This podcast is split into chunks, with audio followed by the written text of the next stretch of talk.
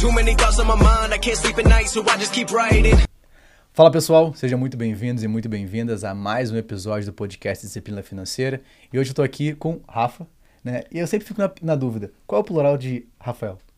Rafaéis, talvez? Não sei. Não sei. Ó, então já aproveita, coloca aqui pra gente saber que a gente sempre fica nessa dúvida. Peguei desprevenido do Rafa aqui também com a Total. pergunta. Cara, sejam muito bem-vindos. E aí, Rafa, feliz de estar aqui?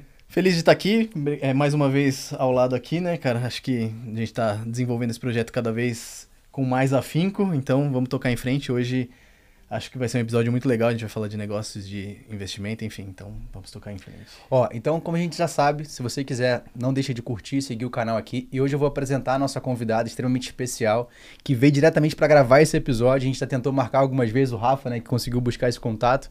Dani, Dani Colombo, vou apresentar rapidamente, depois ela se apresenta. É administradora e influenciadora de finanças, com um pouco mais de um milhão e meio de seguidores em suas redes sociais e veio aqui para contar um pouco da sua história. Dani, seja muito bem-vinda ao Disciplina Financeira. Obrigada, gente. Obrigada pelo convite. Prazer estar aqui com vocês.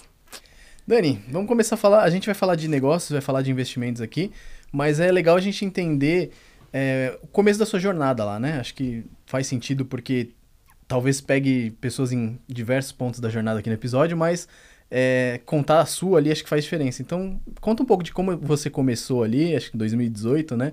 É, como foi para você entrar nesse mundo? O seu pai foi o incentivador nesse, nesse primeiro momento, né? Então, eu queria entender um pouco mais disso. Sim. Então, eu comecei a investir em 2018. Nessa época eu também fazia estágio e tal. É, minha vida inteira, assim, tive bastante educação financeira da parte do meu pai, porque meu pai, ele é formado em, em educador financeiro. Só que ele também não investia, assim, ele sabia administrar bem as, as despesas em casa, tal, tinha sempre controlava a planilha, tal. Então sempre vim com essa com essa questão de educação financeira é, e guardar e poupar. Então, salário do estágio já poupava uma boa parte, morava com os meus pais, então era uma, uma forma mais simples de poupar, né? Então conseguia poupar um, um dinheiro lá. E meu pai estava muito nesse foco, assim, de estudar na época, ele estava fazendo é, um, um MBA. E nesse MBA ele conheceu um amigo que já vivia de dividendos. E aí esse cara falou assim no grupo do- da, da sala, gente, é, eu invisto tal, quem tiver interesse, eu tô aqui pra ajudar, assim, se vocês quiserem. E ele é lá do Rio até. Aí meu pai falou, olha, eu tenho interesse. Meu pai foi lá pro Rio, ele ensinou um monte, mostrou ali, ajudou meu pai a montar uma carteira pra ele. É, meu pai voltou pra Curitiba, né? Sou de Curitiba, moro em Curi- morava em Curitiba. É, e falou, ó, Dani, aprendi a investir e tal. O que, que você acha da gente pegar o dinheiro que você tem guardado e investir também? Falei, interessante, né? Tava com um pouco de medo, falei, eita, como que funciona isso, né? O dinheiro tava na poupança nessa época? ou já- Tava, numa poupança, tava parado ali, tava na conta, rendendo na conta corrente, né? No- na época era- eu tava, tava paradinho lá no Nubank, que tava rendendo. É, aí eu falei, putz, pode ser, né? Eu fiquei um pouco assim, meu Deus. Aí ele falou, ó, mas assim, vou te ajudar agora, mas os próximos aportes você vai ter que ver. Eu falei, eita, então eu vou ter que estudar esse negócio. Aí investimos lá, montou uma carteira é, e falou, ó, próximas coisas você vai lá, você estuda, tal, é, dá uma olhada no Status Invest ali ali. Eu falei, então tá bom. Aí eu comecei a estudar, comecei a pegar gosto, comecei a ver que era legal, interessante. E aí fui investindo, investindo, guardava um dinheiro todo mês, investia. E aí eu fui gostando bastante disso. Mas essa primeira carteira, ele te direcionou até os ativos e tudo? Sim, ele falou, ó, é, peguei um pouco aqui de energia, tal, tecnologia, educação. E assim, não foram as melhores opções na época, assim, a gente tava, a gente tava aprendendo junto, basicamente, né? Meu pai também não manjava tanto. Meu, o, o, esse amigo dele ajudou na carteira do meu pai, só que meu pai que fez a minha com ele, né? Então, teve muito ativo assim, que, ah, compramos um ativo caro que depois eu vendi barato, mas assim, pra me livrar mesmo. Mas acho que também foi uma experiência, assim. E acho que dois pontos legais de- dessa sua história, né? Até três, na verdade. Primeiro é, cara, a- a a- muito bom ter a influência de alguém dentro de casa. né? A gente sabe que a educação financeira no Brasil ela tem uma grande dificuldade de crescimento. Assim, que nos últimos 5, 7 anos melhorou bastante, até pela questão dos influencers também, de tentar levar esse modelo. Mas a gente sabe que dentro de casa não tem. Né? Eu sempre comento aqui, pô, eu lembro, cara, minha faculdade, eu fiz engenharia, depois fiz administração, mas eu lidava com números 24 horas, mas não sabia fazer um orçamento. Hum. Né? Eu olhava para dentro de casa, ninguém sabia fazer também. Você fala, cara, como é que você vai buscar isso? E aí você tem a influência do seu pai, isso é muito positivo. Sim. E, o, cara, o legal é você começar com o que você tinha, que era o recurso do estágio. A gente sabe que muita gente tem dificuldade de, ah, quando eu começo, quanto eu faço. Cara, acredito que não era uma grande remuneração no estágio. Não. Mas mesmo assim você se aproveitou daquele momento de que, pô, tô morando com meus pais, consigo poupar uma grana, vou colocar ali e depois falar, agora eu vou tentar multiplicar, mesmo que eu não tenha certeza de fato como isso vai acontecer. Mas que o primeiro passo foi muito importante para você, né? Exato, é. E assim, é, ah, muita gente, ai, porque eu não tenho dinheiro pra começar, tal. E mesmo eu morando com meus pais, muita gente, ah, você morava com seus pais, então você é privilegiada, você tem dinheiro. Só que assim, no meu primeiro estágio eu ganhava 500 reais e ainda tinha que pagar, as, tinha coisa que eu já pagava, né? Tipo, tudo relacionado a roupa, salão, qualquer coisa assim. Só não pagava alimentação, moradia, essas coisas. Mas assim, coisa pra mim, restaurante eu já pagava, então não era muito dinheiro, né? Mas mesmo assim eu tinha essa cabeça, vou poupar porque é, eu vou fazer um esforço agora. Eu poderia gastar assim, ah, tô ali na faculdade, vou gastar tudo em festa tal. Mas eu tinha essa cabeça, vou poupar porque eu sei que é, se eu começar o quanto antes, eu vou ter um futuro mais tranquilo no mais pra frente. Então, vou começar agora mesmo que com pouco, assim. Você consegue investir com a partir ah, vamos lá, um real você já consegue investir, né? Menos de um real, mas assim, 50 reais ali que você consegue no mês. é, muita gente, ah, eu só tenho 50 reais, é, vai lá na. Tem a calculadora de juros compostos na internet, né? Você vê lá, ah, 50 reais vai dar muito pouco. Pô, hoje você consegue 50, daqui a três anos você consegue 100 todo mês. E aí você vai aumentando, né? Sua vida vai mudando, você vai ganhando mais e você consegue aportar mais, né? Então o importante é começar com o que você tem e aportando ao longo do tempo, eu acho. E, e a gente comentou muito sobre isso, né? Sobre o primeiro passo. A gente gravou um episódio recente com o Thiago, com o Gessé. E a gente falou, fez muita analogia do, da, por exemplo, você começar a academia com você começar a investir. Cara, imagina se você passar 10 anos da sua vida dizendo assim, ah, não vou, se eu, se eu só posso ir três vezes na semana, melhor não ir. Vou esperar ter a agenda completa. Se eu vou esperar ter mil reais para investir para começar. Cara, vai um dia na semana. Né? Investe com 50 reais. À medida que você for se aperfeiçoando, for tendo mais tempo, tendo mais grana, você vai dando os próximos passos. Mas acho que o começar é exatamente isso. Dar o primeiro passo até para você criar gosto. Sim, Que foi o que aconteceu. Você começou a investir. Provavelmente aconteceu isso. Você olhou e falou: Cara, isso aqui dá resultado. Né? Não tem mais o que eu tinha na conta corrente, tá melhorando. Deixa eu dar o próximo, deixa eu pô, trabalhar mais, economizar, cortar aqui e tal. E você restando. Isso que é legal, né, Rafa? Sim, sim. É, e ainda, ainda falando disso, acho que assim, a gente vive num país de instabilidade econômica, de instabilidade política, que 5 milhões e 800 mil pessoas estão na bolsa, de 220 milhões de pessoas no país. Claro que não, não é todo mundo que está na, na fase produtiva da vida, mas pelo menos metade ali, né? Ou até mais da metade. É, e, e a gente não tem a educação financeira de base, né? Que é, você citou uma coisa muito legal, que seu pai, ele já era educador financeiro e acabou incentivando ali, né?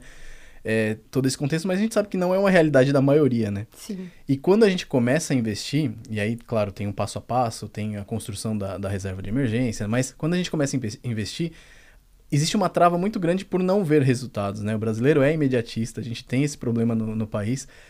O que que você, o que que você traria aqui de, sei lá, de ideia ou de estratégia para alguém que tá, tá começando e não teve essa base, não teve essa base sólida e, sei lá, se ela começar hoje, talvez ela não ela vá sair porque não vê isso, né? Não, você não consegue enxergar. É legal a gente falar disso que nem falou, putz, da mesma coisa do treino. É, a gente consegue é, ao longo do tempo ver, né? Já tô um tempo nesse jogo, você vê, mas no começo você não vê. E muita gente acaba saindo aí, né? E arrisco dizer até aí por achismo que desses 5 milhões e 800 mil pessoas que estão na bolsa, muitas só, só colocaram dinheiro lá e nunca só, mais... tá, só tá o CPF lá. Só tá o Sim. CPF, o exato. CPF. Então, o que, que você tem de, de estratégia, de dica ou para falar para essa galera? Então, é, geralmente quando você. Se você vai em um perfil de um educador financeiro, de uma pessoa que investe, a pessoa vai falar. Monta sua reserva de emergência, tal, tudo isso, tudo isso. E aí a pessoa já fala, ai, nossa, que preguiça, né? Pô, vim aqui pra investir, achei que ia ganhar com ação e tal, e falou eu montar minha reserva de emergência. Só que o ponto é, acho que a pessoa precisa entender o, o por trás de tudo, não tipo, ah, é, coloca ali uma ação que vai subir às vezes 50%. Não é isso, investir, né?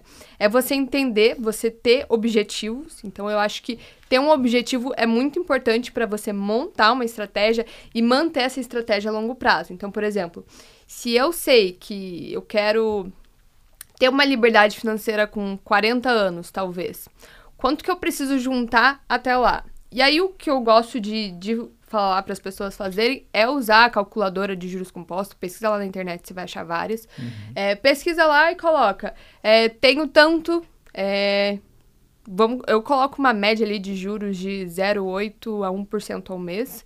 É, e aí você, você consegue ver o montante que você vai ter acumulado.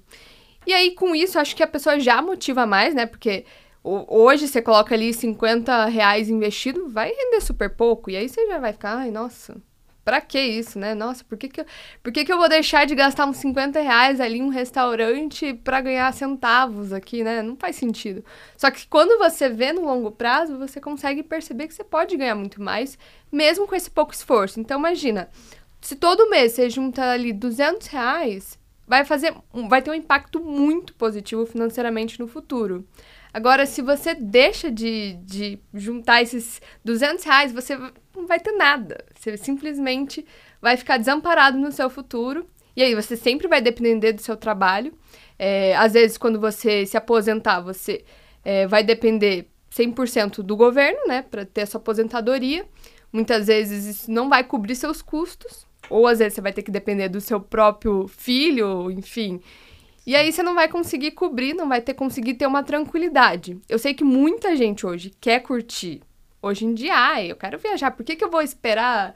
Muito, muitos nos, nos meus vídeos, muita gente fala, ai, por que, que eu vou esperar para quando eu tiver 50 anos? Nem sei se eu vou estar viva até lá. Tipo, a probabilidade de você estar vivo é grande. Uhum. A probabilidade é grande. E, e outra, assim, você sabe o que, que vai acontecer quando você tiver 50 anos. Imagina que você passe por uma dificuldade e você não vai ter dinheiro. Então, pô, faz um mínimo esforço aqui que lá no futuro você vai ser recompensado. Então, acho que tem que ter essa mentalidade. E pegando por esse gancho, Dani, é, tá vendo um estudo, foi 2021 ou 22 esse estudo, dizendo que é o seguinte, 87% dos aposentados são dependentes de terceiros para sobreviver, mano. É absurdo. É, é. é, é muito bizarro, é muito bizarro você pensar nisso, né? E aí, assim, quem tá assistindo a gente ou tá ouvindo a gente, olha pro seu redor. Uhum. Eu tenho certeza que você conhece pelo menos três pessoas ao seu redor que dependem de outras pessoas para sobreviver. Cara, às vezes é para pagar uma moradia, para uma alimentação. E aí, olhar para isso e falar assim, cara, eu posso mudar essa jornada através da minha vida. E se eu faço isso, os meus filhos não vão precisar de destinar um recurso para bancar a minha aposentadoria, porque eu fui responsável. Não que a pessoa, a outra não tenha sido, mas ela talvez não, teve, não teve o conhecimento ou acesso que a gente tem hoje. E aí você pensa, lógico, vamos pensar o seguinte, cara, gastar é muito mais legal do que guardar. Com certeza. Tô errado? Concorda? Todo mundo concorda aqui. É muito mais legal. Só que a questão é que nem sempre a gente vai fazer só o que é legal. Né? Então você tem que entender que a disciplina, por isso que a gente chama de disciplina financeira, a disciplina é você fazer o que tem que ser feito mesmo que você não queira fazer. Mas no longo prazo vai te dar resultado. E aí você pensa, cara, 200 reais, cara, são 50 reais por final de semana que você deixa de gastar. É. Cara, não é uma coisa impossível para qualquer pessoa que está assistindo a gente. Então, se você tem acesso à internet, está assistindo esse vídeo ou está ouvindo, eu tenho certeza que você consegue guardar 50 reais por final de semana. E isso vai te dar um impacto, cara, absurdo em 5, 10, 15, 20, 30 anos, né? É, e tem um ponto adicional nisso que é, é, quando você pensa na vida. Quando você pensa em investimento, você tem que pensar na sua vida profissional também, né? Hoje você ganha, sei lá, 2 mil reais por mês. Mas daqui a um ano você pode não estar tá ganhando 2 mil reais por mês se você fizer um caminho para isso, né? Então, Sim. seja através da renda extra, seja através do desenvolvimento profissional de fato. Então, se a gente pensar em crescimento pessoal, né? Uma coisa que eu gosto muito, desenvolvimento pessoal, é você ao longo do tempo vai conseguir profissionalmente aportar mais, né? E consequentemente uhum. fazer o dinheiro render mais, girar mais, né? Então, essa conta que a gente faz, que geralmente é travada, e eu acho totalmente genuíno, porque você consegue visualizar de fato. Até acho legal, tem um vídeo seu que bateu um milhão esses dias, que é você fazendo esse cálculo, acho que 14 Sim, reais por dia, né? isso. né? E é legal, acho genuíno fazer esse cálculo. E, e se você tiver a mentalidade de que esse cálculo pode ser você pode dar super poder para ele a partir do momento que você se desenvolve financeiramente na uhum. sua vida, ou você aporta em família, né? Porque a gente está pensando em uma pessoa, mas se é um casal, por que não aportar em conjunto e, e né, seja lá cada um com o seu ou, ou junto, sei lá, é a estratégia de cada casal, mas você pode potencializar isso. Uhum. E aí trazer resultado. Então, acho que esse lado profissional, que é uma coisa que já, já a gente vai entrar até para falar da sua vida profissional, acho que esse lado profissional, né, de pensar no desenvolvimento para isso também, é, faz com que você tenha mais liberdade de investir e tenha mais liberdade de viver também. Porque quanto mais você ganha, não precisa ir tudo para investimento, né? Melhor você, o seu padrão Exato. de vida muda para melhor, né? Uhum. Exato, eu concordo. É, então, e aí falando dessa parte profissional, Dani, como que se desenvolveu o seu lado profissional? Você começou a investir lá em 2018, você só que em 2021 você criou seu perfil, certo? Uhum. E você cresceu muito, né? A gente tá em 2023, você tem 800 mil no Instagram, 800 mil no, no TikTok, salvo engano, né? Então você, como educadora financeira, é, tá ajudando a, o, país a, a se desenvolver nesse sentido, que ainda é muito embrionário, né? Como foi esse desenvolvimento? Então, eu sempre tive uma cabeça assim de que eu queria empreender, queria fazer alguma coisa relacionada a isso. Eu até decidi fazer administração pensando, vou fazer primeiro administração para eu ter uma base assim de como administrar um negócio, e aí eu faço ou uma pós ou uma outra faculdade relacionada ao que eu realmente quero tocar. Então, por exemplo, se eu, se eu quisesse ter um negócio de moda, ia fazer administração, que eu acho importante ter essa base, e depois uma faculdade de moda, um, um, um curso de moda. É, então, sim, 2018 eu já tinha esse interesse por investimento, eu gostava bastante. É, dois, e aí, enfim, eu tava fazendo faculdade ainda, fazendo estágio, é, já estagiei em várias empresas, até é, na BRF também, na Renault também já estagiei. Só que sempre na, mais em área focada em administração, nunca foi tanto finanças. Então eu tinha mais esse negócio em casa mesmo. E, e nunca imaginava tanto, ah, será que eu trabalho com isso? Será que não? Foi mais uma oportunidade mesmo. Um dia eu tava rodando o TikTok, né? Eu já gostava muito né, dessa, dessa área, assim, de marketing digital, acompanhava algumas pessoas, mas nunca tinha pensado, de fato, o que, que eu poderia fazer nessa, nessa área, assim. Aí eu tava rodando o TikTok, aí eu vi um vídeo de um cara falando de investimento e tal. E aí eu fui ver os comentários e muita gente, nossa, eu, eu queria começar nesse mundo, mas é, eu fico muito confuso como é que eu começo, ninguém fala quais ativos e tal, né? Hoje eu até entendo porque ninguém fala tanto, né? É, mas ninguém fala de ativos específicos. Aí eu falei, ah, vou, vou tentar gravar um vídeo com uma linguagem jovem e tal, pra ver se. Vamos ver se a galera curte, né? E aí começou a dar super bom, a galera começou a curtir a minha linguagem ali. Comecei, assim, na época eu fiquei bem empolgada, porque eu falei, nossa, eu tenho. Tem tanta coisa aqui tão interessante que o jovem pode saber agora, eu vou tentar, assim, transformar isso em vídeo e vai ser muito legal. Então até eu lembro de uma ideia que eu tive. A, foi uma das primeiras, né? Foi na primeira semana que eu comecei a gravar vídeo. É, era, ah, se você pega e gasta em um celular, quanto custa hoje? E se você pegasse esse dinheiro inteiro e colocasse investido, quanto ele renderia? Então foi, assim, uma ideia básica, assim, logo no começo. Mas eu queria, assim, passar esse conhecimento pra galera. E aí foi dando certo, sabe? Essa energia que eu tava tendo, assim, consegui também ter a constância, né? Foi importante de gravar todo dia. Então eu chegava do estádio à tarde, é, já ia gravar o vídeo do dia, postava, assim. Aí eu fui mudando a estratégia ao longo do tempo, mas começou a dar certo, eu comecei a focar nesse, nessa área. E- mas a monetização, ela veio da rede social lá no começo? Como que... Veio. No começo, eu comecei a fechar algumas publis. Ah, até vamos continuar essa história. É, eu tava, eu continuava no meu estágio, né, na Renault na época, e junto também gravava vídeo e tal. E aí, às vezes, rolava uma publi é, lá no TikTok. E aí eu comecei a perceber que, assim, tinha publi que eu ganhava quase que a quantidade de um ano inteiro trabalhando na Renault. Eu falei, poxa, pô, em, em um videozinho ali de um minuto eu ganho o que eu faço seis horas do meu dia.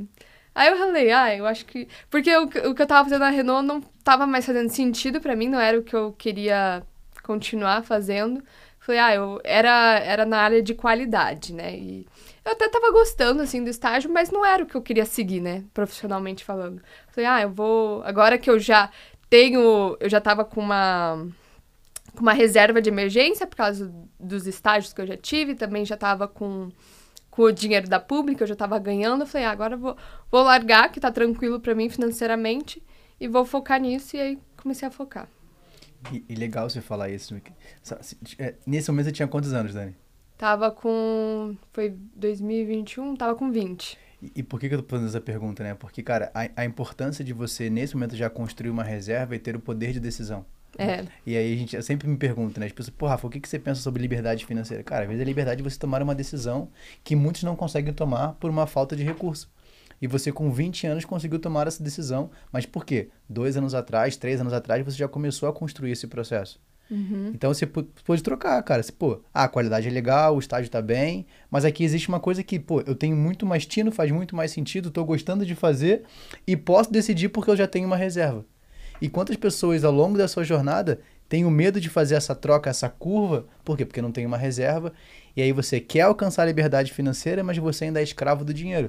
É. Porque é o dinheiro que te trava de tomar essa decisão.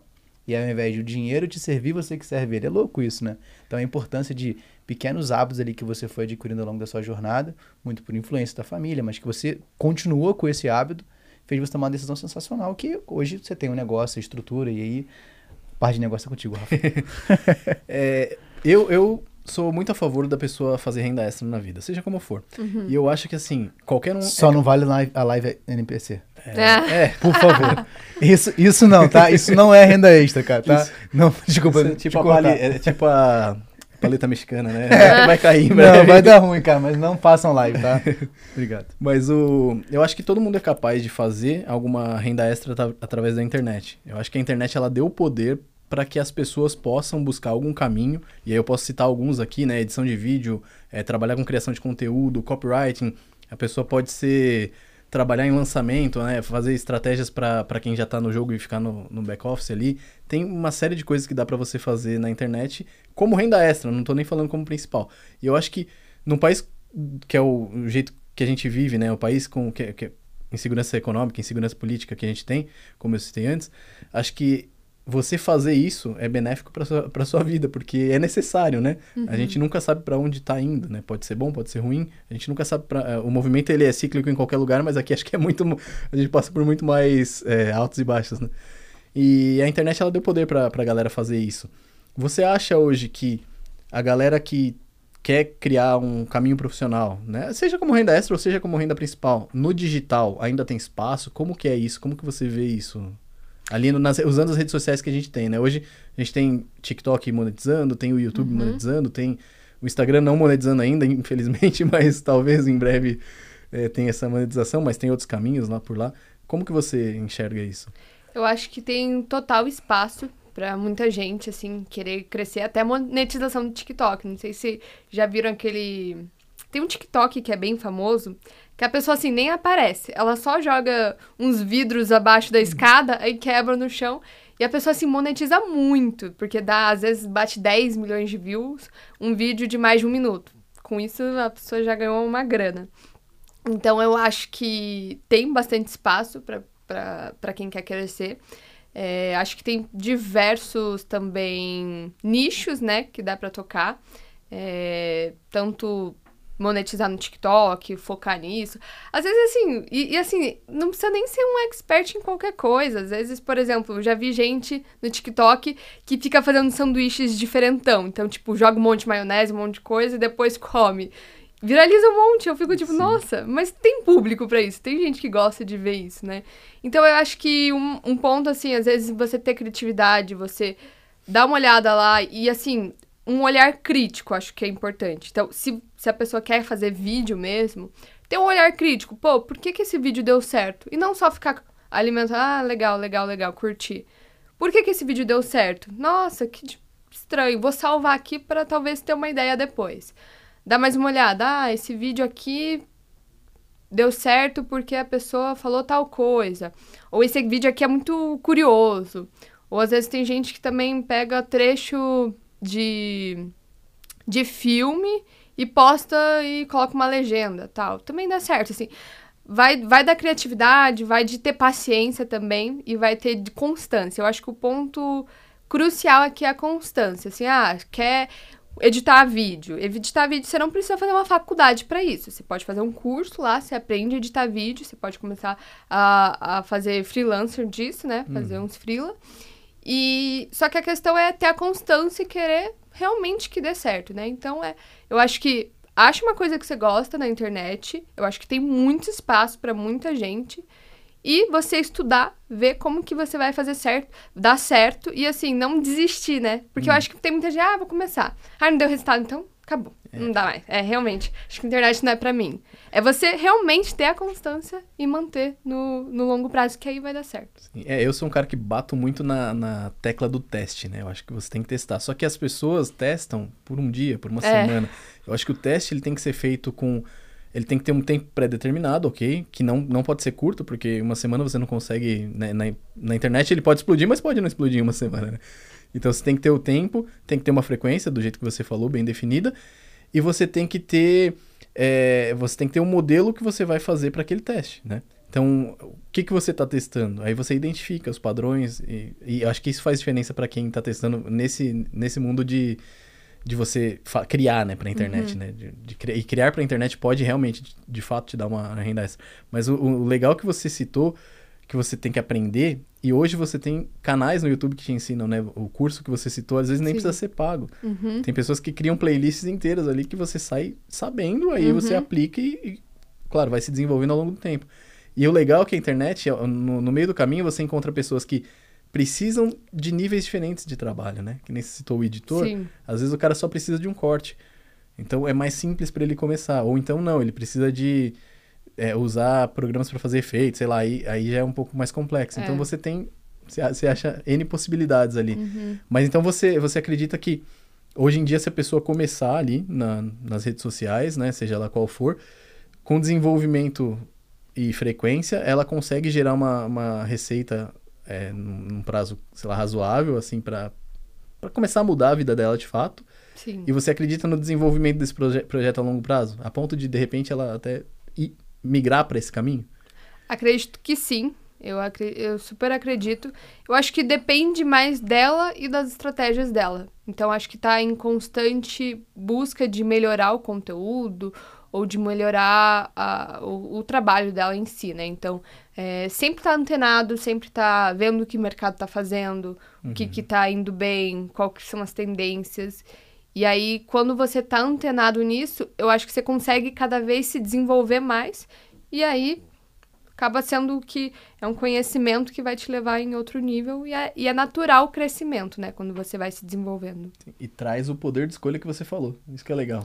O- não é, só É. o dinheiro mais. Sim. O conhecimento traz poder de escolha, né? Exato, cara. E você consegue, consegue decidir o que que faz mais sentido pra você e não ficar refém do recurso, né? E, e, e falando sobre criação de conteúdo, Dani, eu tenho acompanhado, você tem falado muito sobre criar uma rotina, Sim. né? Que talvez era uma coisa que você já tinha, mas não você foi organizando melhor agora. Sim. E aí, cara, quando a gente pega a constância de criação de conteúdo que você tem, a rotina é super interessante e importante. né? E como é que tem sido a sua rotina hoje em dia? né? Não só com as redes sociais, com o seu trabalho, com a empresa, com tudo que você está fazendo. Então, eu é, hoje em dia, assim, eu vejo muito a importância da rotina na minha vida. Porque eu acho que tem que ter rotina de alimentação, rotina de treino, rotina pra você ter uma vida equilibrada e você conseguir equilibrar tudo. Então, eu não sou aquela pessoa que apoia você trabalhar 18 horas por dia, se matar ali, porque eu não acho que você vai ter uma. Você não consegue ter uma constância dessa forma. E você também não consegue, assim. é, produzir da melhor forma. Então eu apoio ter, a rotina do, do por exemplo, eu- todo dia eu já sei qual vai ser meu café da manhã. Então eu tenho, às vezes eu vario porque, ah, enjoei de tal coisa, enjoei da minha panqueca. Aí eu troco. É, mas enfim, é, todo dia eu venho trabalhar presencialmente porque eu poderia trabalhar em casa, mas pra mim funciona melhor trabalhar presencialmente, porque isso me motiva mais, eu fico, eu fico mais focada, estando em um escritório, é, eu me desenvolvo porque eu tenho pessoas ao meu redor, então eu posso ah, comentar alguma coisa, conversar, trocar ideia. Então eu acho importante isso também, então isso eu coloco na minha rotina. É, a, a questão da, da, da criação de conteúdo, então todo dia, é, todo, toda segunda, por exemplo, eu faço uma análise de todos os meus conteúdos da semana, para ver o que, que foi melhor, o que, que não foi, o que, que deu certo. O que não deu certo, eu vejo, ah, esse aqui não deu certo por quê? Ah, eu acho que o, o começo do vídeo ficou muito ruim, acho que não prendeu. Então, beleza, próximo vídeo eu já sei que eu posso melhorar isso. Ah, esse aqui deu muito certo por tal coisa. O que, que a galera tá comentando nos comentários? Então, eu faço essa análise e aí na própria na segunda mesmo eu já escrevo alguns conteúdos que eu posso ir gravando da semana. E aí é, dessa forma eu consigo otimizar o meu tempo e fazer com que eu consiga distribuir meu tempo da melhor forma para eu conseguir dar conta de tudo. Então Ale- eu acho fundamental isso. Legal, legal você ter falado que tem a rotina para criação, né? Para Uhum. pra análise, né? E criação de conteúdo. Porque é um gargalo que muita gente acha que você tem que estar todo dia ali, né? E às vezes não. Se você separar um tempo para isso, você consegue é, organizar tudo, tudo isso na sua cabeça, né? Analisar esses dados e implementar uma, um processo de, de criação de conteúdo de um dia só, de repente, né? Uhum. Pegar um. Eu gosto muito de falar, você pega um domingo de manhã lá, acorda uma hora mais cedo, você faz alguma coisa ali, né? Sim. Você consegue criar bastante coisa, principalmente se for no horário tranquilo, que você não tem muita movimentação, você tá sozinho, tá, tá tranquilo em casa, né? E aí, falando de formato, vou falar um pouco de formato de conteúdo, que eu acho muito legal que você tem um formato que você faz personagens, né? Que, Sim. que você acho que isso conecta muito com a audiência, né? Eu queria saber a percepção exatamente disso de você. Você acha que esse tipo de formato onde você contextualiza ali o, o tema para a pessoa e depois você transporta ela para aquilo, faz com que você acha que isso faz com que prenda atenção, com que traga mais conexão? Então, é, esse é até um tema, assim, pra mim, mudou muito ultimamente. Por quê? É, no começo, era o que eu mais fazia. Uhum. E aí eu fiquei pensando, será que tá trazendo o público certo? Porque às vezes não era só sobre investimentos. Por um tempo eu parei. Parei de fazer isso, que eu falei, ah, eu vou tentar aqui trazer uns conteúdos mais maduros e tal, vamos ver o que, que vai dar. Aí eu vi que começou a andar um pouco de lado, porque a galera, assim, gostava desse tipo de conteúdo. E até eu pensei, será que o mercado. Porque eu, eu vi que muita gente também tava fazendo esse tipo de conteúdo de, de personagem, né?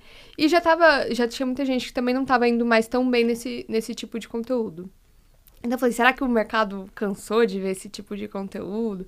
Deve ter cansado, né? Porque quase todo mundo fazendo agora isso, cansou.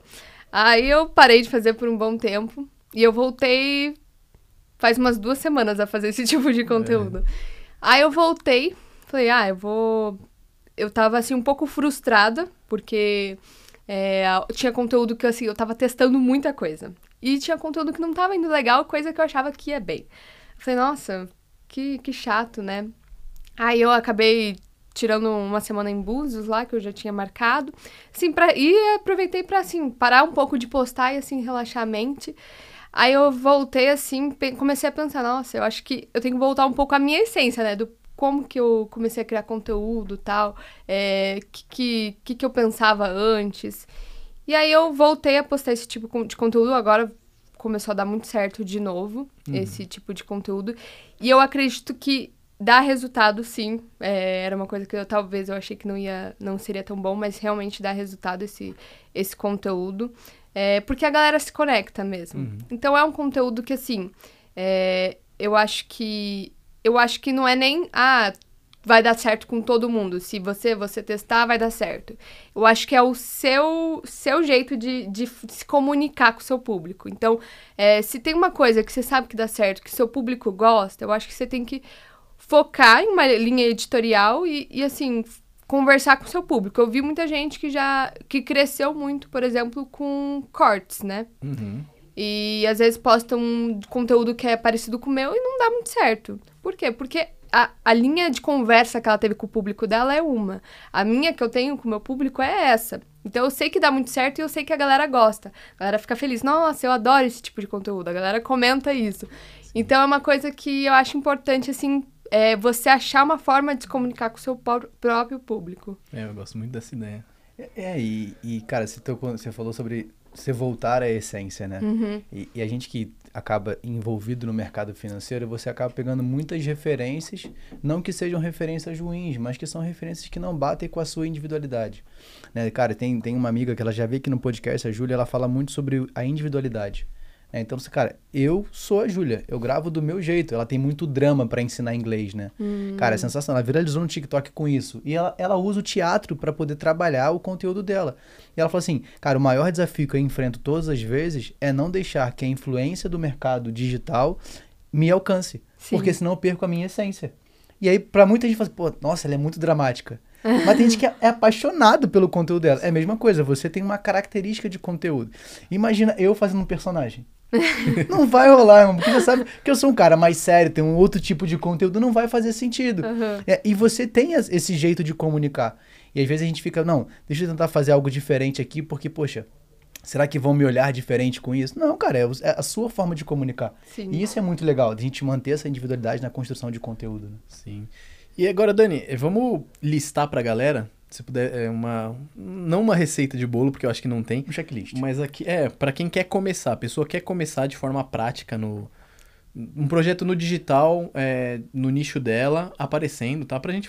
Vamos, vamos é, dar nome aos bois, né? Que falam, pra poder não ficar tão aberto, mas assim, ela quer começar falando de um nicho, é, dentro do nicho dela, falando é, um projeto digital, ela vai aparecer, vai criar vídeos é, ou imagens, seja como for. O que, que você listaria que ela precisa pra começar e qual caminho que você indicaria pra ela se desenvolver? Tá. Então, quando você vai começar a gravar conteúdo, enfim, começar no seu nicho, acho importante é, você levar isso a sério, primeira coisa. É porque eu vejo muita gente abre um perfil, posta uma fotinha ou outra e não alimenta aquilo. Então, acho que não, não dá certo assim, é o primeiro ponto. É você ter um. Pegar alguns, uma- algumas referências, então, é, selecionar alguns perfis do seu próprio nicho, é, analisar os posts recentes. Então, por exemplo, meu nicho é de academia. Quem são os maiores do nicho? Ah, tem tal, tal, tal pessoa. Vai lá, olha o perfil dessa pessoa, vê o que, que ela tá postando, como que ela engaja com, com o público dela, é, o que, que a galera tá gostando mais, o que, que tá dando certo no perfil dela. E claro, você adaptar para o seu conteúdo, né? Então, por exemplo, vou dar um exemplo aqui básico. Eu não sou uma pessoa que tenho assim uma característica de ser engraçada naturalmente. Então, se eu colocar humor num vídeo meu, não vai ficar nada natural, vai ficar muito forçado. Eu tentei até recentemente, eu falei, meu Deus, que vergonha desse vídeo, gente. O que, que foi isso?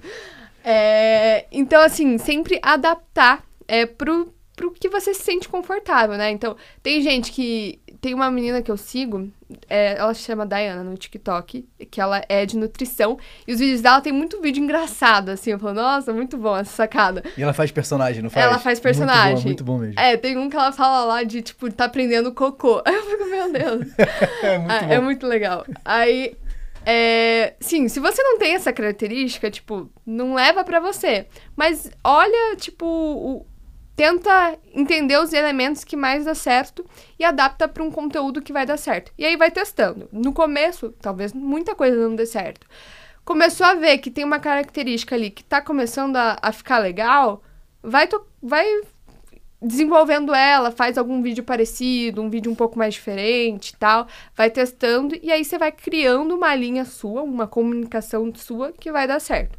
E aí o ponto que eu acho que é assim, o, cri- o crucial disso, depois você entende isso, é você ter a constância, né? Que eu já falei aqui algumas vezes, mas é você manter postagem no começo, assim, eu acho que todo dia seria interessante. Todo dia, porque é uma forma com que. Imagina você no começo. Você vai, é, é você testar um conteúdo por dia. Então você consegue ter é, uma. é, ter uma métrica muito maior para você ver o que tá dando certo ou não. Se você posta uma vez por semana, vai demorar muito mais para se, se, se desenvolver nisso. Então, postar todo dia para você crescer também. É, e basicamente isso. Eu acho que analisar o que o mercado faz, adaptar para você e postar sempre. Eu gosto muito de falar que as pessoas têm que aproveitar tudo que a plataforma oferece. Então, se você tá dentro de um Instagram, você tem Reels, você tem o a postagem é, tradicional no feed, tem o carrossel, tem o- os stories, né? Você tem uma série de coisas ali, né? O Instagram é quase um Frankenstein ali, né? Ele vai Sim. criando coisas, depois ele vai tirando coisas, mas enfim. É, e aí, falando de stories, por exemplo, que é uma coisa que conecta muito com a audiência, né? Quando você tem mostra basti- bastidores ou você tem uma série nos, nos stories que a galera já tá acostumada, é, essa audiência fica conectada com você, né? Não com o seu nicho, mas com você, que eu acho que isso que é o principal. Sim. Né? Quando as pessoas entendem que não é o seu nicho que vai fazer você se destacar, mas sim você, né? Você como pessoa. Por isso que eu acho que é fundamental não ser robotizado, tem que ter o, o seu eu ali, né? É, isso dá certo. E aí, o que, que você acha disso também, levando mais para esse lado que é que não é, é tão, tão técnico no nicho, mas, mas Eu acho assim, assim, pra, é, tem pessoas que são é, comunicadoras, que é aquele perfil que vai ser a pessoa que só vai passar informação, tipo, ah, como que você investe em taxa Selic? Vai falar. Tem aquela pessoa que vai formar uma opinião, então é, já é um diferencial grande. E aquela pessoa que, além de formar opinião, vai fazer você pensar também. Então, ah, é, eu consegui desenvolver o pensamento do meu, do meu seguidor, ele, você gera uma conexão muito maior. E eu acho importante. Tem até um exemplo daquela Lara, lá, eu não sei falar sobre o nome dela, é, essa aí. Você vê que assim, ela. Não sei se vocês já viram os produtos que ela tem. Ela, a, o, o nicho dela é nutrição, só que ela vende um produto que se chama arquivo, que é assim, umas coisas aleatórias, às vezes, tipo, ah, como fazer a maquiagem do dia a dia. Ou que acontece lá em um relacionamento, o homem ideal, não sei. Enfim, ela, tipo, fala de tudo. E por quê? Porque a galera quer comprar ela, a galera uhum. gosta da força dela e compra ela, não compra exatamente o produto que ela tá vendendo, não compra. É, compra o que, que ela representa, né? Então, eu acho que é fundamental, assim, se você realmente quer ser um bom criador de conteúdo, é você mostrar a sua essência e se conectar com a pessoa. Então, você mostrar quem é você. E não a que, que você pode ter investindo. É mostrar que, que. Beleza, você pode mostrar sua vida investindo, mas também mostrar você é importante, assim, para você se destacar no mercado. Legal. Ótimo. Pô, top. e é, é, legal a gente falar, né, cara, de, de, um mundo que a gente sabe que quanto a internet desenvolve, quanto a internet está disponível pra gente, mas entender como que a gente comunica aquilo que a gente carrega. Você falou, pô, ah, eu sempre tive a, a vontade de ser influenciadora, talvez poderia ser com moda, mas agora com educação financeira. Sim. Né? Então, assim, eu sempre quis empreender. Cara, agora você empreende através das redes sociais, ali dos negócios que você tem. E nada mais, cara, empreender é resolver problemas.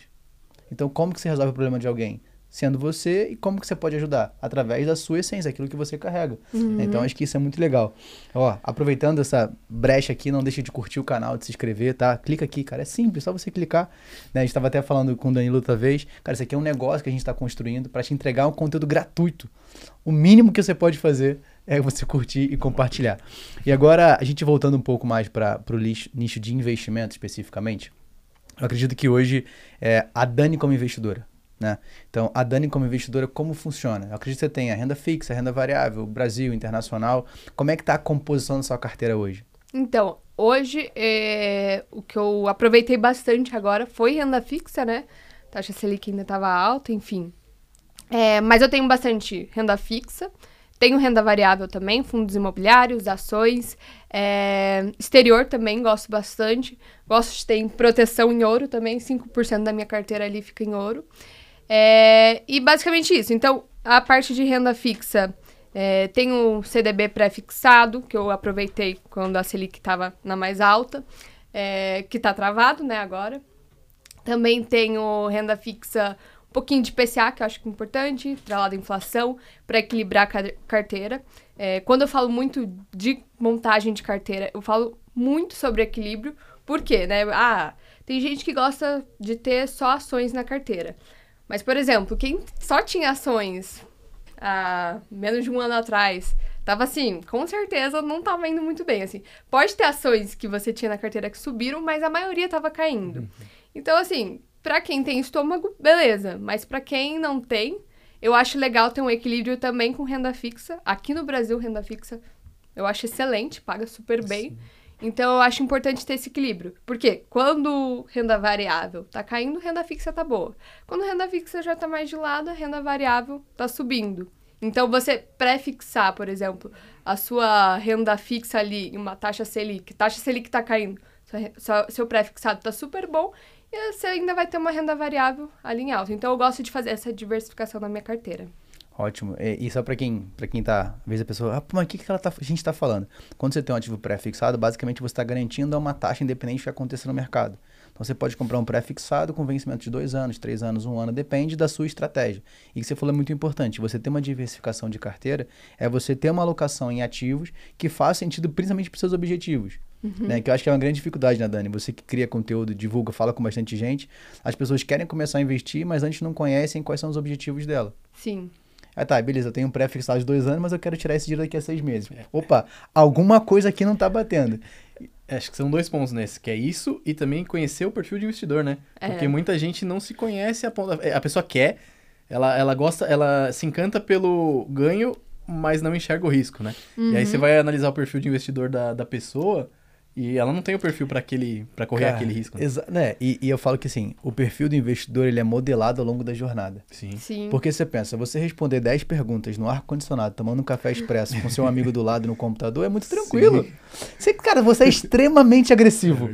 A primeira queda você fala assim, opa, acho que eu não sou tanto. Então, assim, você, cara, ao, ao longo da jornada você vai descobrindo qual é o seu perfil e vai modelando. Mas é de fato, você tem que entender primeiro a primeira característica dos seus objetivos, né?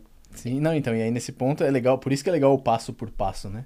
Porque quando a galera consome conteúdo de, de investimento, muita gente quer começar lá de cima, né? O cara não tem, nunca teve contato, às vezes, com renda fixa, com reserva, e aí quer comprar ação. E acontece muito. E beleza, se o cara comprar num nível que não vai prejudicar a vida dele, ok. Ele começou, colocou dinheiro pra jogo, é, aprendeu ali, né? Vai, vai tomar porrada, mas vai tomar porrada aprendendo. O problema é que tem gente que coloca um valor considerável ali, né? E aí, e aí acho que é o. Eu o até eu senti um pouco isso na prática, assim, confesso, porque eu investi em ações, isso sempre foi tranquilo. Falei, nossa, eu sou arrojada, né? Eu não. Opa, tudo bem? Vou sobreviver. Vai. Eu pensei, pô, eu invisto em ações, eu sou arrojada, tranquilo. E aí, na época, tava começando a estudar um pouco sobre cripto. Eu falei, vou colocar aqui um dinheiro, tá tranquilo também. E cripto começou a subir. Eu falei, nossa, que delícia, né? Cripto é a mara maior maravilha, né? Olha quanto tá subindo. E aí começou a despencar. Eu falei, meu Deus. Tô achando que eu não era tão arrojada quanto eu pensava. Então eu acho assim muito importante a pessoa mesmo que ela que, mesmo que ela se sinta, ah, eu quero investir em cripto porque eu quero ver como que é o risco. Coloca aos pouquinhos, vai sentindo, não coloca tudo de uma vez, é, vai entendendo como funciona o mercado.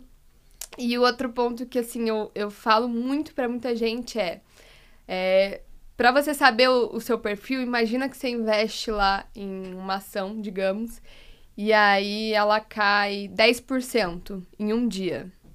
É, na sexta-feira. Vai estragar seu final de semana? Você vai ficar pensando nela? Putz, que droga. Ou não, você vai falar, ah, tá, beleza, que pena. E aí vai curtir o final de semana. Se você for curtir, tranquilo. Agora você não pode investir em algo que vai tirar sua paz. Você vai dormir assim, putz, pensando naquilo. É. Então tem que pensar nisso. É o que tem de história de gente que começa a investir e depois não consegue parar de, de dar o F5, né? De atualizar o, o- ali o Google Finance para ver o- a cotação da empresa. E isso é prejudicial, né? Sim, exato. É, você tem que investir, assim, entendendo os fundamentos e eu sempre falo para investir, assim, em ações para longo prazo, né? Então, para você ficar tranquilo ali, que é natural essa oscilação, mas entender o que você tá fazendo. E falando em fundamentos, Dani, você começou ali em 2018 a estudar. Né? Uhum. Quando você começou, como é que foi? Né? Essa busca pelo conteúdo? Porque, teoricamente, cara, você, não- você começou do zero. Uhum. Como é que foi? Aonde que você buscou? Como é que você pesquisou? Qual foi o primeiro ativo que você comprou que você lembra? Então, eu. Quando eu montei a carteira com meu pai, a gente já montou uma carteira diversificada porque a gente já. O amigo dele já tinha explicado sobre diversificação, a importância disso. Mas eu lembro que ele tinha colocado. Ele tinha. Ai, nossa, essa ação é muito boa. Vamos colocar bastante, que era Neoenergia. E realmente, é uma ação que até hoje eu gosto. É, mas eu lembro que essa foi uma ação que ele colocou, assim, boa parte da minha carteira nela. É, mas, enfim, eu acho que, que quando, quando você começa a estudar, né? Quando eu comecei a estudar, é, no começo, assim, eu acredito que você não vai entender todas as... ah, os indicadores financeiros, né, para você realmente analisar a fundo uma, uma ação. Então você vai entendendo o básico, vai vendo os setores ali, você entende o que que é um dividendos, um ROI, e aí você vai assim, ah, legal, tal, você vai é, pegando o básico e é natural que no começo, às vezes você acabou escolhendo uma ação que realmente não era tão boa.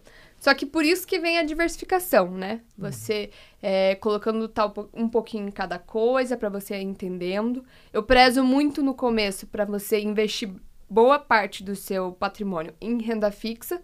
Se você quiser fazer isso totalmente sozinho, estudando sozinho, você colocar em renda fixa e ir estudando aos pouquinhos. Ah, vou colocar aqui em tais ações para ver. Aí, beleza, tô me sentindo mais seguro, tô entendendo como é. Tô conseguindo estudar um pouquinho mais, tô conseguindo entender um pouquinho mais dessas empresas, vou colocar mais um pouco. E aí, ir fazendo isso aqui aos pouquinhos, que para você não Porque quando você. É natural, quando você começa a investir, você não vai entender tudo, você não vai entender é, todos os indicadores. São, é muita coisa para analisar uma empresa, né? Então vai colocando aos pouquinhos para você ir entendendo ao longo do caminho.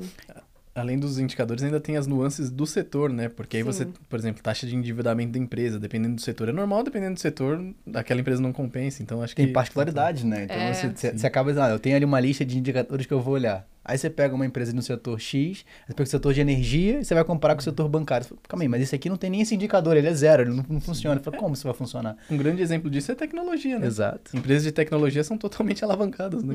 E como é que você vai fazer esse cálculo? Isso é interessante. E aí, Dani, pegando o mercado brasileiro, né? É, como é que você vê o mercado brasileiro hoje, especificamente a, a parte de renda variável? Quais são, não vou dizer as empresas especificamente, mas quais setores que mais te chamam a atenção? Hoje eu gosto bastante de energia. É, é um setor que é, eu acredito que traz um pouco mais de estabilidade também, dividendos, né? Uma coisa que boa parte dos brasileiros gostam. Eu gosto de reinvestir, né? Eu não, fico tirando sempre, porque eu, eu vejo a importância de reinvestir e tal. Então é um setor que me traz um pouco mais de segurança, então eu gosto. Gosto de tecnologia também, apesar de que é, eu, eu gosto de algumas empresas aqui no Brasil que, que é desse setor, mas lá fora também tem muita oportunidade boa, né? Então eu aproveito para investir no exterior também, em alguns ativos lá fora de tecnologia também. É, e recentemente você teve em Nova York, né? Sim. E aí, e como é que é ver o mercado funcionando lá fora? Porque você pega, cara, Brasil você tem 450 empresas listadas na bolsa, quando você vai lá fora são mais de 4 mil empresas, né? E, e isso traz um- um- uma vontade de querer investir mais lá fora ou não? Como é que funciona isso pra você? Então, fui em Nova York, eu achei, nossa, vai ser uma São Paulo tamanho maior, né? Aí eu vi que não era bem assim, não.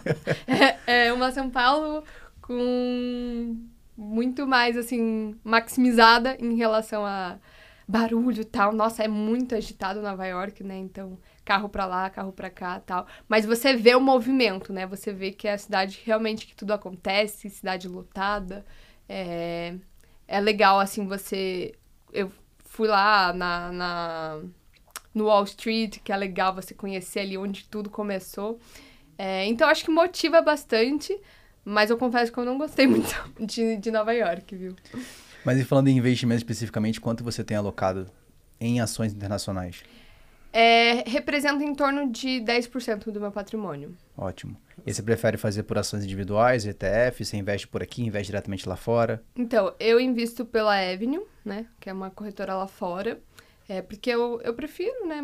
Eu, eu acho mais simples. Não mais simples, não é mais simples, né? Do que, do que investir aqui na bolsa, mas eu prefiro por, por questão de, de tributação também. É, mas eu gosto de, de ETF. Lá eu tenho alguns ETFs. Acho que é, lá nos Estados Unidos tem um- diversos ETFs de muita coisa. Então, isso é bem legal lá. Porque você consegue diversificar de uma forma excelente com ETF. E eu também selecionei algumas empresas que eu acredito e gosto. E que individualmente eu acho legal também. Então, eu diversifico das duas formas. Essa escolha de empresas individuais, você acha que é mais complexo fazer essa análise de uma empresa que está no exterior, relacionando com o Brasil? Ou é basicamente a mesma coisa é, do que an- analisar uma empresa que está aqui? Tem algumas coisas que eu acho que muda, né? Porque alguns indicadores são um pouquinho diferentes e tal. É, Mas, assim, eu não, não tive tanta dificuldade assim. Eu acho que para uma pessoa que começou agora, tá investindo, eu focaria no Brasil, né? Se você começou a entender ações agora. Mas depois que você já entende do Brasil, você consegue depois tranquilamente investir no exterior com facilidade. E como você citou, né, a questão dos ETFs é muito bom, né? Para quem não conhece, os Exchange Traded Funds são fundos de índice que você pode replicar e você consegue comprar, cara, com uma facilidade que replica o mercado, né? Se você, por exemplo, mercado americano, com quatro ETFs você está exposto a todo o mercado americano. Sim. né? Então isso é uma grande facilidade. Tem também disponível no Brasil, através dos ativos, dos ETFs aqui brasileiros, mas lá fora você tem uma quantidade muito maior. Então até para o investidor iniciante, né? Quando você tem pouco capital e você tem uma dificuldade de diversificar, porque você tem pouco capital.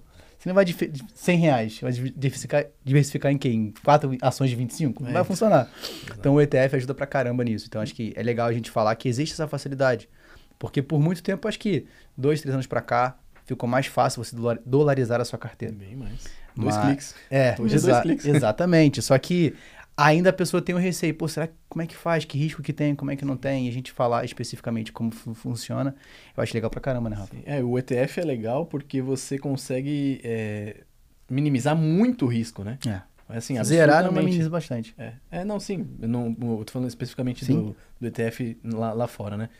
Eu, eu, eu gosto, né? Eu tenho é, ETF lá fora também.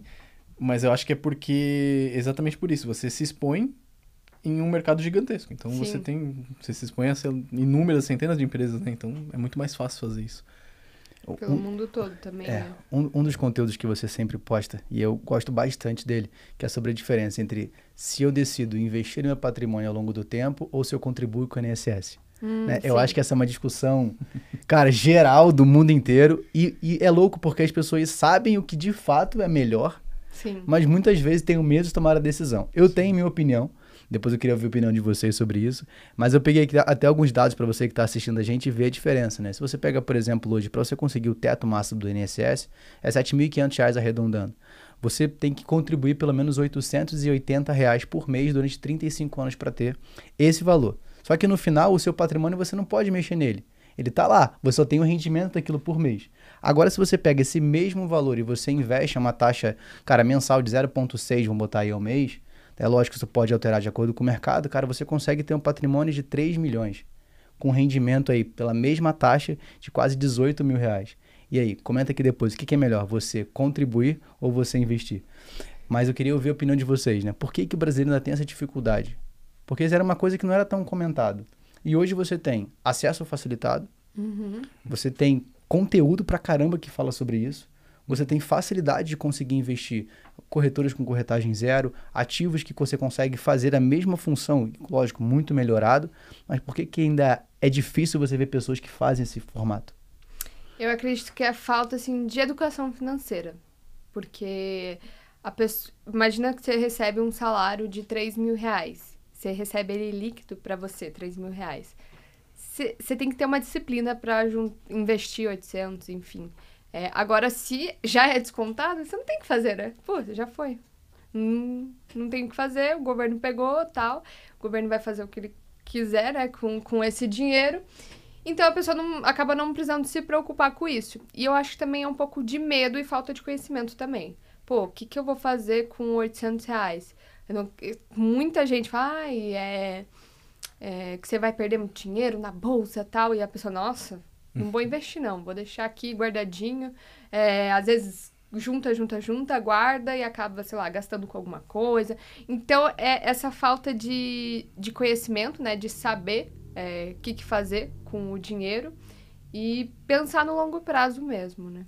É, eu endosso o que a Dana- Dani falou, que eu acho que a educação financeira de base realmente não traz esse, esse senso de que você pode, por si só, buscar a sua, a sua, o seu desenvolvimento financeiro, né? A mentalidade, ela vem de que você precisa se aposentar, porque senão você vai ficar sem lá na frente e tal. É, e é até legal isso, porque eu, eu sou um cara que provavelmente não vou me aposentar, porque boa parte da vida eu fui estagiário e depois fui pouco CLT para depois ser é, CPJ, enfim, aí você acaba não tendo, só se, se tiver contribuição própria, mas não tem a contribuição CLT, que é o. E aí entra, acho que é um ponto bem relevante que você falou. Você é obrigado, né? Porque ah, o intuito do governo nesse ponto não é ajudar, porque se fosse ajudar, você poderia eh, vincular a obrigato- obrigatoriedade com Sim, a sua perfeito. escolha, né?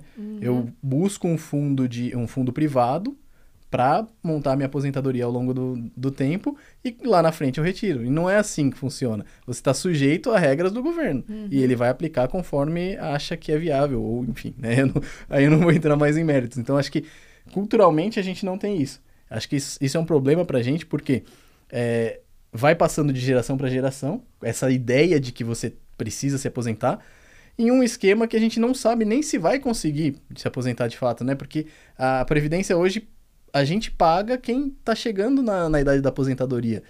E se a gente chegar na idade da aposentadoria, quem vai pagar por nós? Será que alguém vai pagar? Será que a geração vai mudar? É, é incerto isso. É, geralmente quem vai pagar é quem tá fazendo live NPC. Desculpa, não consigo. Cara, se, se forem contribuintes do Se forem contribuir, É, beleza, vale a pena. É, eu acho que essa galera É. talvez não contribua com É ele. verdade. É. Não, Mas- mas, é delicado isso, Sim, porque sim, a gente sim. não tem nem essa certeza de, de se esse modelo vai existir daqui 50 anos, né? É muito provável que não, mas Acho que é, é importante. Por isso que, cara, a gente tenta fomentar o máximo que a gente pode sobre educação financeira. Por isso que, cara, o podcast, o trabalho que a Dani faz, tudo que divulga, é justamente para que a pessoa ela se torne independente. É, Ela tenha a independência de tomar a decisão dela. Ela não seja dependente do governo ou não seja dependente de um familiar para ajudar ela na aposentadoria. Então, que ela consiga ter a liberdade e a independência financeira.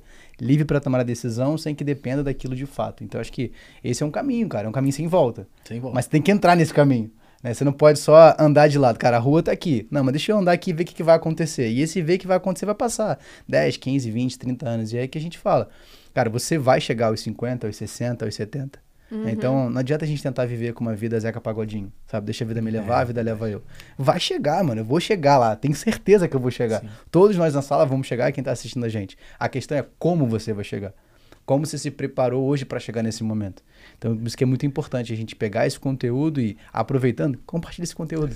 Vai ajudar muita gente. Eu vou, eu vou entrar um, um pouquinho só nisso, porque eu tenho filha. Pra mim é muito relevante falar em legado hoje, né? Então vai além disso. Eu acho que se você não pensa só em você, de qual legado você tá deixando pra quem você tem aí, pros seus filhos. Eu acho que isso é muito relevante, porque ao longo, ao- no momento que você se desenvolve, edu- é, desenvolve essa educação financeira, você tá passando isso pra frente. Então qual legado você vai deixar? Acho que é importante a gente falar disso também. Sim. Ótimo. Até uma, uma coisa que aconteceu assim, que agora eu tenho a minha assessoria da Fatos, né? E aí tinha uma a gente às vezes faz previdência, né, privada para pessoa. É, Então, ah, eu quero juntar para minha aposentadoria, tal, para ter tranquilidade financeira, a gente faz lá a previdência. E aí a previdência é fácil porque a pessoa não precisa ficar tipo acompanhando o mercado, tal. E aí, e ela e essa previdência tem a opção de descontar direto da conta. Então, já tem dinheiro lá, todo mês vai descontar. E aí teve uma cliente que falou: olha, é, esse mês não vai rolar porque tá meio apertado aqui as contas, então não vou contribuir, não. Aí, ó, esse mês já foi. Você nem percebeu, já descontou, viu? Fica tranquila. Então, eu acho que o ponto é, é, não é nem só que a pessoa não tem conhecimento, às vezes até não é falta de conhecimento, assim, de saber, mas é a questão de disciplina mesmo financeira que é necessária. É necessário entender a importância de estar ali investindo todos os meses. E você coloca como prioridade, né? Sim. Você coloca Exato. tantas coisas como prioridade, cara, coloca seus investimentos. E como a Dani falou, ela nem percebeu. Então significa que nem fazia falta. Sim. E ela conseguiu isso. Cara, e, e algo que, ter, vamos botar nesse exemplo, não fez falta, criou o futuro dela. Tá criando o futuro dela. Sim. Então são, são pequenas decisões, são esforços, esforços que não são gigantescos, são pequenos esforços com grande resultado. Então é você que vai decidir para que caminho você vai seguir. É, e é uma, uma das lições do Pai Rico, Pai Pobre, que acho que muita gente já leu, mas quem não leu, leia, que vale a pena, que é pague-se primeiro. pague-se primeiro. Sim. Se você tem isso como premissa, como regra, você não vai falhar de fato, porque o seu padrão de vida vai estar baseado depois do pagamento que você fez a si mesmo, ao seu futuro ali, né? É, esse é um conceito Exato. legal pra caramba. Assim. Tem, tem outros livros que citam sobre isso, mas esse é o emblemático, né? Inclusive, a gente nem deixa ninguém indicar mais esse livro aqui no podcast, porque todo mundo que vem aqui indica para rico mais pobre. Não, vamos indicar outro livro. Mas, Dani, fazendo um resumão de tudo que a gente falou até aqui, né? Então, cara, a gente conseguiu pegar a sua jornada, como é que você começou a investir, né? Para mim, foi, foi muito legal você falar que, cara, você como estagiário investia, né? Então, isso acaba tirando qualquer tipo de objeção de quem tá assistindo ou ouvindo a gente. Total. Tipo, comece. Ah, mas não é A mais. Cara, tira desculpa e coloca o resu- a, a, a prática que vai funcionar. A gente falou um pouco de como é que você investe, da sua carteira de investimento, dos seus negócios, crescimento e tudo mais. É, e aí queria trazer um pouco de. pra galera que tá assistindo a gente, que ela quer começar a investir, ela quer montar um negócio, mas mais focado para a parte de investimento. Quais seriam as principais dicas que você daria pra gente poder fechar esse episódio? Então, a principal, assim, é, dica que eu dou é você começar o quanto antes, né? Isso eu sempre falo, tradicional falar isso, né? Mas é realmente você é, pegar, sentar um final de semana pra dar uma olhada, pra ver o que você pode começar, porque assim, se- ah, muita gente acaba postergando. Beleza, ainda não entendo. Mês que vem, ah, não, não sei lá, ainda não. É, e aí vai postergando, vai postergando e você vai perdendo o efeito que você pode gerar com a bola de neve, né? Então começa o quanto antes. É, começa ali criando sua reserva de emergência. Acho isso muito importante para você já ter tranquilidade financeira ali no começo da sua vida. Você já monta ali um colchãozinho assim, você já vai ficar mais tranquilo para tomar decisões, como você falou, né? Então, monta sua reserva de emergência. Ah, preciso montar toda a minha reserva antes de começar? Eu acredito que não é ultra necessário. Você pode ele pegar 70% do dinheiro que você investe por mês, colocar na reserva e 30% para você já começar a conhecer os investimentos e colocando ali em alguma renda variável, uma renda fixa, é, que tenha uma duração mais longa. E aí você vai começando. Acho que o fundamental é você dar esse start no, no começo, assim. Essa falou uma coisa bem relevante, porque eu vejo muito educador financeiro falando, não, monta 100% da sua reserva. E eu, eu, eu acredito muito nisso que você falou. Porque no decorrer do caminho, você muita coisa vai acontecendo. Então, claro, você tem que montar a sua reserva de emergência, mas se você se expor ali ao investimento em renda variável, que é, uma, que é um tabu para muita gente, é uma forma de você adquirir conhecimento para quando você chegar lá na frente e tiver maior capacidade de aporte, você já está mais preparado, né? Sim. Acho que agora a gente pode se encaminhar para o quadro tradicional aqui do, do podcast, que é pedir a indicação de dois livros que não pode ser de jeito nenhum Pai Rico, Pai Pobre, tá? porque a galera já está mais do que indicada para esse livro, é bom, leiam. E dois livros que fizeram diferença na sua vida, não necessariamente só investimentos ali, dois livros que mudaram sua mentalidade e que te ajudaram a dar um passo a mais ali. Então, um livro que eu recomendo muito é A Psicologia Financeira, que é um livro que vai te ajudar muito nessa é, nesse pensamento de economizar, enfim, de, de toda essa parte de você querer gastar, e você vai entender, assim, o mindset disso. E também outro livro é Investi Investi Investindo a Longo Prazo. Acho um livro legal que você também vai entender um pouco mais de ações, como é que funciona, é, a diferença entre você ficar tentando acertar o timing certo do mercado ou você pegar uma ação e realmente acreditar nela e investir para longo prazo. Esse livro vai ensinar bastante isso e acho bem legal você aprender. Legal. Então, e aí, Dani, para a gente poder fechar, é, deixa aqui, fala pessoal suas redes sociais, onde te acha, a gente vai deixar o link aqui também, mas aí pode comunicar pro pessoal aí. Então, eu tô ali no Instagram como danicolombo.invest, TikTok também. Tô com o canal no YouTube, né? Tentando manter a constância aí também do canal, que é Daniela Colombo, tá lá. E também tô no Instagram da Fatos, né? Que é a minha assessoria, que eu tô sempre postando conteúdo, arroba é, Fatos Capital. Ótimo. Dani, mais uma vez, muito obrigado pela sua participação. Rafa, quer comentar mais alguma coisa? Não, só deixar ali. Rafael V. Pérez, se vocês quiserem bater um papo sobre marketing, só chamar lá, como todo episódio fala, só chamar lá. É, obrigado pela participação aí, Obrigada Dani. Valeu. O episódio com certeza vai enriquecer bastante é, a galera aqui. Pessoal, é isso. Ó, obrigado pela sua participação. Não esquece de curtir, comentar, compartilhar. Joga no grupo da família. Sabe aquela sua tia que fala de INSS? Joga, joga pra, pra ela. ela vai adorar assistir isso aqui. Beleza? A gente vê no nosso próximo episódio. Grande abraço. Até a próxima. Fui.